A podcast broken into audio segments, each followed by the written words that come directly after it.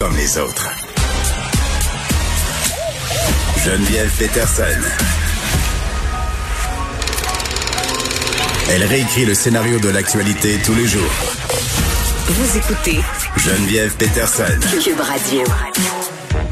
Bon, yes, je suis contente. On va revenir sur ce point de presse qu'on attendait vraiment beaucoup avec euh, des gens qui sont véritablement sur le terrain, donc euh, qui savent euh, si les annonces qui ont été faites aujourd'hui sont positives ou s'il y a encore du chemin qui pourrait être fait. On est avec Nicolas Prévost, qui est président de la Fédération québécoise des directions d'établissements d'enseignement. Monsieur Prévost, bonjour. Bonjour, Madame Peterson. Ça faisait longtemps qu'on s'était pas parlé. Bonne année. Ben oui, bonne année aussi à vos auditeurs. Oui, ça fait un petit bout. Bon, est-ce que commence bien votre année euh, avec les annonces que vient de faire M. Roberge? Euh, oui, elle commence bien. Elle a bien débuté d'ailleurs avec l'annonce du retour des élèves euh, du primaire là, tel que prévu le 11 janvier. C'était déjà une première très bonne nouvelle. Bon, on voit que pour le secondaire, là, ça sera une semaine plus tard, mais dans l'ensemble, quand même, on peut dire que c'est une bonne nouvelle. Puis avec les annonces d'aujourd'hui, je vous dirais qu'aussi, euh, on, voit là aussi beaucoup, beaucoup de choses qu'on souhaitait, qu'on demandait au niveau de la Fédération québécoise, là, des directions d'établissement, notamment le changement de pondération de la première étape vis-à-vis de la deuxième. On n'a pas euh, les chiffres encore là, qui sont déterminés euh, par, par étape, la pondération exacte. Mm. L'explication qu'on nous a donné quand même logique, dépendamment aussi de l'état de la situation, parce qu'on ne sait pas ce qui nous attend, malheureusement, dans l'évaluation, dans l'évolution de la pandémie. Donc, euh, on va attendre de voir un peu avant de donner là, des chiffres exacts au niveau de la pondération. Mais on ne sait pas ce qui nous attend au niveau de la pandémie, euh, mais on ne sait pas non plus ce qui nous attend tellement au niveau des évaluations. Je vous trouve bon élève, pour vrai, Monsieur Prévost. J'aurais eu tendance à penser que vous seriez un peu plus euh, mitigé, parce que moi, quand j'ai entendu ça, pour vrai, par rapport au bulletin, par rapport aussi à la pondération des examens du ministère, bon, les examens du ministère, ça allait de soi. Là, je pense que personne se disait que c'était une bonne idée de les maintenir. Mais le bulletin de le repousser d'à peine deux semaines et de remettre, si on veut, de repousser ça, la pondération au deuxième bulletin, d'y faire prendre autant d'importance. Moi, j'ai pas vraiment l'impression que ça va aider euh, les élèves qui sont déjà en grande difficulté. Ça va racheter un stress, ça va racheter une pression. Puis je sais pas dans quelle mesure ça serait possible de faire une espèce de write-off collectif sur cette année-là, là, mais de conserver des bulletins tels dans la forme actuelle, je le sais pas. Ben, euh, euh, tout d'abord, pour le bulletin, euh, il n'est pas repoussé. Il faut, faut, comprendre qu'il peut être repoussé jusqu'au 5 février. Mais les établissements qui sont prêts à le remettre le 22 janvier pourront le faire. Ça, c'est une demande qu'on avait parce que beaucoup, beaucoup de, d'écoles qui étaient déjà prêts à transmettre l'information aux parents. Mm-hmm. et, ça fait tellement longtemps que les parents ont poursuivi d'informations dans certains cas que ça, ça peut être vu comme on une sait, On ne sait pas trop qu'est-ce qui se passe. On sait pas. Au, niveau, puis concernant les, notes ou euh, tout ça, moi je pense que l'important, euh, c'est un peu ce que je viens de vous, de vous dire, c'est comme parent, bon, j'ai déjà eu des mes, deux enfants qui ont fréquenté, puis puis je souhaite ça aussi pour les parents qui ont des enfants encore à l'école, tout ça, mais de, de c'est de connaître au-delà de la note ou euh, que ce soit une note chiffrée ou une note euh, réussie ou échec, c'est que les, les parents reçoivent l'information sur leur chemin, sur le cheminement des élèves. Ça, je vous rejoins à, à, 100 à ce niveau-là, de transmettre le plus d'informations possible, mais maintenant de, de diminuer la pondération du premier bulletin et d'augmenter la pondération du deuxième bulletin. Nous, on y voit là quand même une source là, euh, justement pour enlever de la pression là, euh, sur nos élèves là, qui après une première étape ne, ne verraient peut-être pas le bout de la comment il ferait pour y arriver. Là. C'est plus à ce niveau-là. Oui, c'est peut-être moins décourageant. Oui, peut-être. OK. Euh, par rapport, euh, un truc intéressant, c'est l'accompagnement aussi aux élèves en difficulté, là, de pouvoir solliciter euh, des élèves euh, qui sont qui étudient en enseignement pour donner du tutorat. Ça, je pense que c'est une méchante bonne idée. Oui, c'est une très, très bonne idée. On souhaite vraiment, cependant, que les gens répondent à l'appel, que nos étudiants qui sont au bac présentement là, en éducation, là, euh, qui eux aussi vivent des, des moments euh, pas faciles, il hein, faut le dire, hein, quand on étudie au collégial, à l'université, de la vie sociale euh, prend aussi une importance. Ils se sentent oubliés, hein? Ils se sentent oubliés, les élèves du cégep et l'université en ce moment, dans les annonces qui sont faites. Beaucoup nous écrivent pour nous dire, allez-vous parler nous autres à un moment donné? C'est ce qu'on entend aussi beaucoup. Mais par cette mesure-là, est-ce que ça, ça pourrait l'aider justement à, à, à, être un peu plus décloisonné, là, puis à pouvoir vivre euh, et donner un coup de main euh, à nos élèves là, qui présentent des difficultés. Euh, effectivement, c'est une très, très bonne idée. Mais maintenant, il faudra voir si l'appel sera entendu là, euh, par la population et par les, les, mm. étudiants au bac. Bon, Monsieur Prévost, la fameuse question de la ventilation, pour vrai, là, là, on dirait que plus personne ne sait quoi penser. M. Roberge qui dit euh, qu'on n'installera pas de purificateur d'air dans les écoles, qu'on va continuer à ventiler en ouvrant les fenêtres quand c'est possible, qu'on a fait faire des euh, a fait faire euh, des tests d'air, que ça va, sauf dans 3% des locaux. Vous en êtes où, vous, par rapport à ça, la fameuse question de la ventilation? Parce qu'ouvrir les fenêtres l'hiver, c'est un peu compliqué.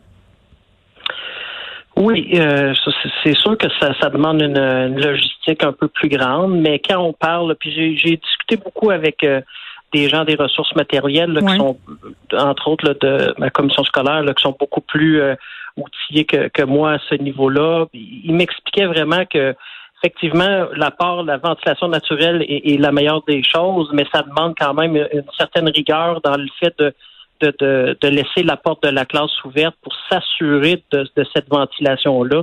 Donc, euh, oui, ça demande une certaine logistique au niveau de la classe. Mais c'est qu'il fait froid aussi, hein? Tu sais, la base. Oui. Oui, c'est sûr qu'à la base, euh, en temps hivernal, euh, heureusement, les températures sont plus clémentes. On va souhaiter que ça se poursuive, mais bon, c'est, est-ce qu'on peut utiliser les temps de, classe là, où il n'y a pas de fréquentation? Moi, ce qui m'inquiétait un petit peu plus dans l'annonce, un petit bémol, euh, c'est d'entendre aussi que s'il y a des classes, parce qu'il y en a qui ont dépassé le, le 1000 mm. ppm en question, puis là, on entendait ben, de ne pas utiliser ces locaux-là si jamais avant d'apporter les ajustements ben nécessaires pour que la on va inventer euh, on va inventer des locaux monsieur Prévost vous saviez pas ça? ben, ouais, ben, c'est tout ça qui m'inquiète. Il, y a des endroits où il y a de l'espace disponible, mais pour plusieurs écoles au Québec, euh, euh, on ne pourra pas les mettre sur les toits, malheureusement. Nos roulottes, nos roulottes scolaires, est-ce qu'elles sont bien aérées? Ah, bonne question. c'est une bonne question. Non, mais c'est parce qu'à un moment donné, je comprends que le ministre nous présente le scénario idéal, mais puis ça m'a un peu fait sourire qu'il nous présente la, la session d'automne, entre guillemets, comme ayant été euh, en quelque sorte une réussite, là, alors qu'on sait que notre taux de contagion dans nos écoles québécoises est excessivement préoccupant. Hein? Euh, puis qu'on nous dise, ben écoutez, là, hein, voici le scénario, ça va se faire, alors que, tu sais, tu as juste à parler deux minutes à des personnes sur le terrain, puis ils vont dire, ben là, ça, ça se pourra pas. Ça se pourra juste pas, il n'y en a pas des locaux. Non, c'est sûr. Au niveau des locaux, ça va être. Je vois pas dans plusieurs établissements. Je ne sais pas au niveau de la logistique comment on va pouvoir y arriver euh, effectivement. Mm. Et est-ce que là, il y aura d'autres mesures qui pourront être mises en place? Parce qu'il y a des locaux où on peut pas s'assurer non plus d'une d'un apport d'air naturel. Là. Bon, quelles sont les mesures qui seront mises en place? Quelles qu'est-ce qui nous sera suggéré là, par euh, le comité d'experts. Euh, ça sera à suivre, mais euh, oui, ça sera une logistique de plus. Mais sur la présence des élèves, c'est quand même une bonne, très bonne nouvelle, en tout cas pour plein, plein, plein de raisons.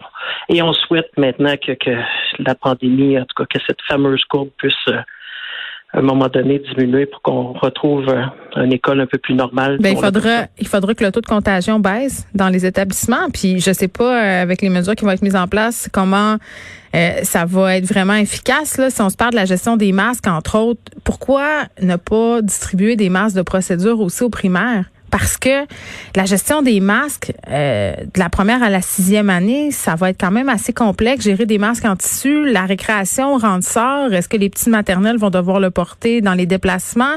Ça va quand même être assez complexe à gérer. Est-ce que ça va être efficace si les enfants manipulent leurs masques eux-mêmes? Tu sais, à un moment donné, tu te dis.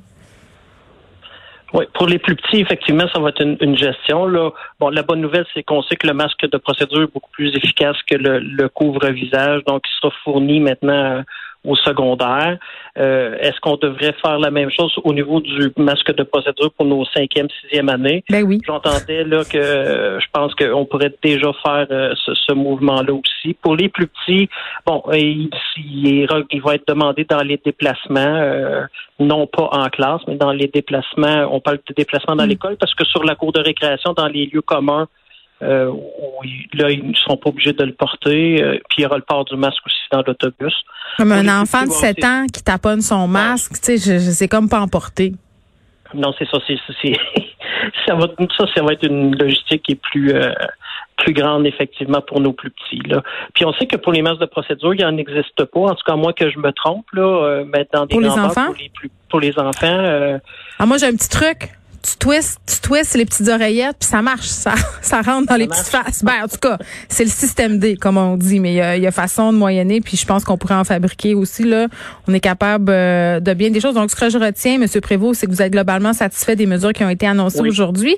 Mais dernière question, est-ce que vous avez été consulté sur le terrain? Je trouve ça quand même assez. Euh, assez spécial qu'un ministre qui est un ancien prof euh, ait l'air d'être si déconnecté de son terrain. Nous, on a eu deux, euh, deux rencontres de consultation concernant les, les des mesures. Une première rencontre le 11 décembre dernier, hmm. où il y avait quand même beaucoup de partenaires, là, je vous dirais une trentaine de, de partenaires du réseau d'éducation, où on, on a été euh, consulté sur qu'est-ce qui pourrait être mis en place là, euh, au niveau pédagogique pour le soutien à nos élèves. Et on a eu une rencontre là, mercredi matin, là, une courte rencontre là, pour, pour voir quelles seraient nos dernières bon, des dernières choses qu'on pourrait donner comme information au niveau du ministère. Mm. Euh, euh, on a eu deux, deux, deux temps de consultation précis à ce niveau-là. Concernant l'annonce de, l'ouverture ou pas, ça, on n'avait pas eu de consultation, mais sur les annonces d'aujourd'hui, nous, on a eu deux rencontres au niveau de la fédération. Ben, c'est au moins ça. Monsieur Prévost, comme à chaque fois qu'on se parle, je vais vous souhaiter bonne chance. bonne chance avec tout ça. On se reparle très, très bientôt. Ça, j'en suis certaine. Nicolas Prévost, qui est président de la Fédération québécoise des directions d'établissements d'enseignement.